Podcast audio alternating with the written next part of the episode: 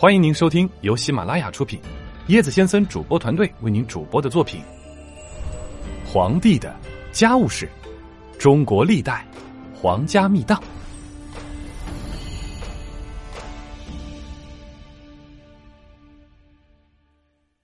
太子刘据之死。征和二年，也就是公元前九十一年发生的巫蛊之祸。是一起震撼汉廷朝野内外的特大冤案，这起旨在彻底肃清太子势力的冤狱持续数年之久，从京师三府到地方郡国，株连所及，上至皇后、太子、公主，下及兵丁百姓，数万生灵惨遭涂炭，就连当时尚在襁褓的太子遗孙刘病已。及长安郡抵狱中所有的囚犯也惨遭屠戮。经过巫蛊之祸的扫荡，太子刘据的势力几乎被消灭殆尽，结余人员也只能苟延残喘。当初汉武帝二十九岁时才有了长子刘据，非常喜爱他。刘据长大后性格仁慈宽厚、温和谨慎，汉武帝嫌他不像自己。皇后、太子常有不自安之意。汉武帝察觉后，对大将军卫青说：“我朝有很多事都还处于草创阶段，再加上周围的外族对我国的侵扰不断，朕如不变更制度，后代就将失去准则依据；如不出师征伐，天下就不能安定。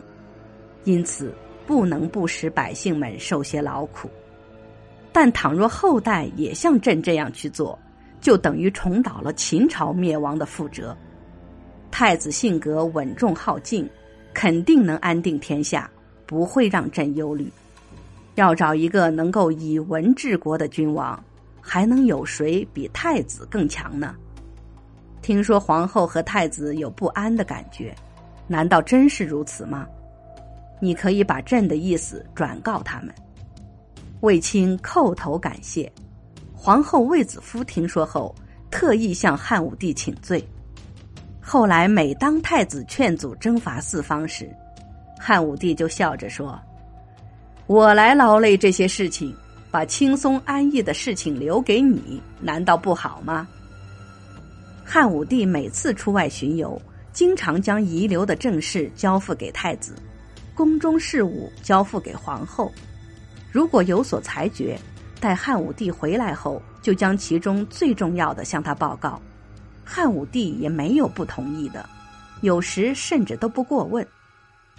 汉武帝用法严厉，任用的多是严苛残酷的官吏，而太子待人宽厚，经常将一些他认为处罚过重的事从轻发落。太子这样做虽然得百姓之心。但那些执法大臣都不高兴，皇后害怕长此下去会获罪，经常告诫太子，应注意顺从皇上的意思，不应擅自有所纵容宽赦。汉武帝听说后，认为太子是对的，而皇后不对。群臣中为人宽厚的都依附太子，而用法严苛的则都诋毁太子。由于奸邪的臣子大多结党，所以为太子说好话的少，说坏话的多。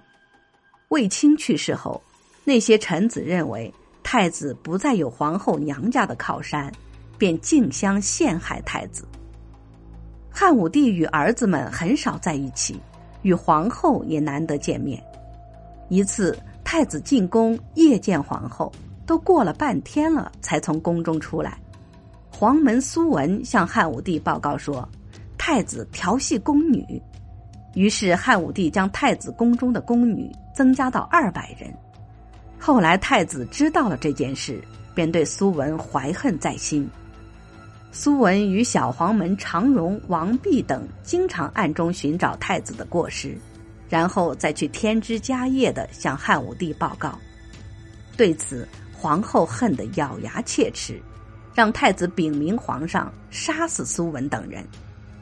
太子却说：“只要我不做错事，又何必怕苏文等人？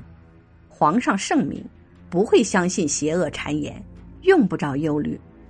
有一次，汉武帝感到身体有点不太舒服，派常荣去召太子。常荣回来后，对汉武帝言道：“太子面带喜色。”汉武帝默然无语。及至太子来到，汉武帝观其神色，见他脸上有泪痕，却强装有说有笑。汉武帝感到很奇怪，在暗中查问，才得知事情真相。于是将常荣处死，皇后自己也小心防备，远避嫌疑，所以尽管已有很长时间不再得宠，却仍能使汉武帝以礼相待。丞相公孙贺之子公孙敬升，时任太仆，为人骄奢不奉法，擅自动用军费一千九百万钱，事败后被捕下狱。时值武帝下诏通缉杨陵大侠朱世安，公孙贺未赎儿子之罪，请求皇帝让他追捕，武帝允诺。公孙贺历经艰辛，将朱世安捕获，移送朝廷，其子之罪将以赦免。孰料朱世安怀恨在心，笑曰：“丞相把祸事引到自己家族里了。”终南山的竹子写不尽我要告发的罪状，斜谷里的树木也不够制作被牵连的人所用的桎梏。于是他在狱中上书朝廷，声称公孙敬升与武帝女儿杨氏公主私通，且在皇帝专用池道上埋藏木人以诅咒皇帝等事件。当时的人对巫蛊深信不疑，武帝大怒。江冲等人甚至陷害公孙贺之子公孙晋升及部属李宇与匈奴有勾结，称李宇等人打算逃走投奔李陵，最后公孙贺父子冤死狱中，并被满门抄斩。杨氏公主、朱仪公主、卫青之子长平侯卫抗、李广之孙李宇等人相继被牵连入内，均被杀。这时，方士和各类神巫多聚集在京师长安，大都是以左道旁门的奇幻邪术迷惑众人，无所不为。一些女巫进入宫中，教宫中美人躲避灾难的方法，在每间屋里都埋上木头人进行祭祀。因相互妒忌争吵时，就轮番告发对方，诅咒皇上大逆不道。汉武帝大怒。将被告发的人处死，后宫妃嫔、宫女以及受牵连的大臣共杀了数百人。汉武帝产生疑心以后，有一次在白天小睡，梦见有好几千木头人手持棍棒想要袭击他，豁然惊醒，从此感到身体不舒服，精神恍惚，记忆力大减。江充与太子及皇后有嫌隙。见汉武帝年纪已老，害怕皇上去世后被太子诛杀，便定下奸谋，说皇上的病是因为有巫蛊作祟造成的。于是汉武帝派江充为使者，负责查出巫蛊案。江充率领胡人巫师到处掘地寻找木头人，并逮捕了那些用巫术害人、夜间守岛柱及自称能见到鬼魂的人。